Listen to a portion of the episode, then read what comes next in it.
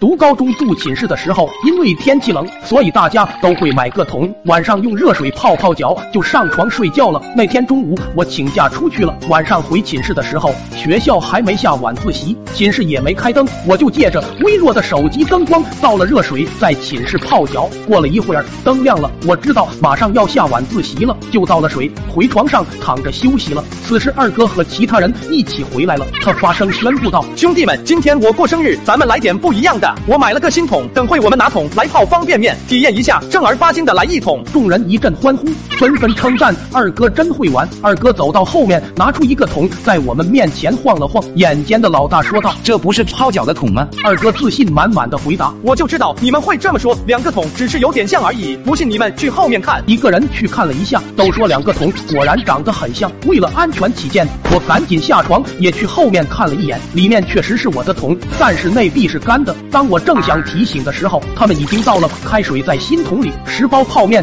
也放了下去。此刻我的内心非常复杂，怎么办？就在我犹豫不决的时候，这群人已经开始吃了。现在我哪里还敢说出事情的真相？只好装作啥都不知道。为了避免吃泡面，我谎称自己上了火，不能吃辣的，迅速爬上了床。没想到二哥硬生生的把我拉了下来。本来我是不想吃的，但是在众人的淫威之下，我含泪夹了一口面塞进嘴里。这时我又想想到了泡脚的场景，不免肚子里一阵反胃，哇的一声吐了出来，诸多呕吐物直直的吐进了桶里，一时全寝哗然，大家纷纷数落我，声音很大。来查寝的教导主任一脚踢开我们寝室的门，吼道：“吵什么吵？这层楼就你们寝室最吵。”随后扫了一眼，看见地上巨大的泡面桶，又怒道：“还拿桶泡方便面呢？泡面盛宴呢？我也参加一个怎么样？”以耿直著称的二哥听了，迅速拿了一个勺子递给教导主任，说道：“面没了，将就着喝点汤吧。”教导主任一下处在了进退两难的地步，思考再三，只好接过勺子，在桶里舀了一勺汤，喝了一口，然后说道：“搞得不错嘛，里面还有花生、蛋花。”其余几个看见教导主任喝了已经和我的呕吐物浑然一体的泡面汤，纷纷觉得一阵反胃，都哇的一声吐了出来。而没心没肺的二哥瞬间笑出了一个鼻涕泡，最后搞得寝室里全是呕吐物的味道，难闻至极。很显然，教导主任发现了事情没那么简单，在三追问之下，老大把我刚才吐在桶里的事情说了出来，这就尴尬了。